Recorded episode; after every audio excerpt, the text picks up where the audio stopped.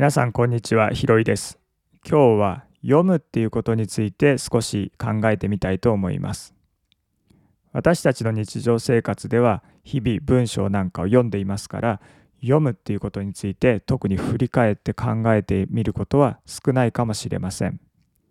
しかし読むっていうのは非常に広くて深い概念だと私は思っています。例えば少し難しい文章であるとかあるいは文学作品なんかを読んでいると実は自分は表面的な読みしかできていないのではないかなとか何か今の読み方では足りていないのではないかなっていうふうに自分で思うことはないでしょうか。私自身そういうことはよくあります。読むっていう言葉遣いで言えば文章を読むであるとか小説を読むであるとかメールを読む。あるいはあの人の表情から心の動きを読むとか株価から経済事情を読むというような言い方は普通にされています。読むっていうのはどうしてこういう言葉遣い広い言葉遣いをされるのかっていうのを少し掘り下げてみたいと思います。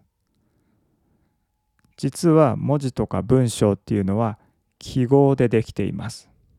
記号とはそれとは別のものを表す何かっていうふうにここでは定義しておけばいいかと思います。ちょっと例を見てみると赤信号っていうものがあります。赤信号を見てああ赤い光を発する機械だなっていうふうに思っていればこれは赤信号を実は読んだことにはなりません。赤信号を見てああ止まらなきゃなっていうふうに思って初めて赤信号を読んだこと赤信号の意味をつかんだことになります。別の例で言うと猫っていう文字があります。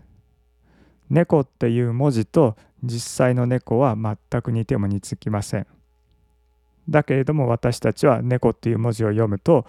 あああの小さくて毛に覆われていて生きていて動き回る動物のことだなっていうふうに分かります。このように分かって初めて文字を読んだことになります。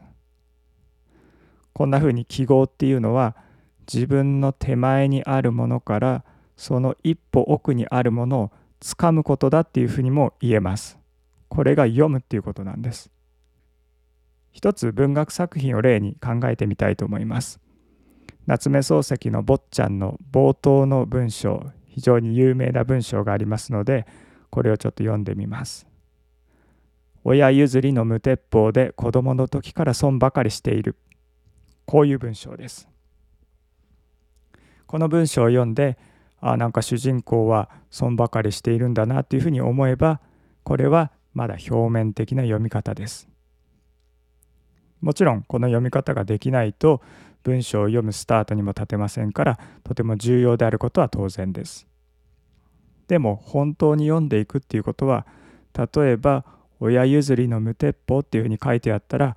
あなんか主人公の親ってどんな方なんだろうっていうふうに思ってみる疑問に思ってみるっていうことになります。それから損ばかりしているって書いてありますから損ばかりしていたっていうふうにどうして書いてないんだろうっていうふうに思うことです。こんなふうにして自分の中で問いを作って疑問を思いながら次の文章次の文章っていうふうに読んでいきます。その中でもちろん表面的に答えが書いてある場合もあります。でも多くの場合は書いていません。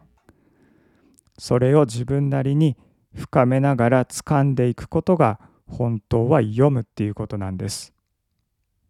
今日はこれぐらいで終わりたいと思います。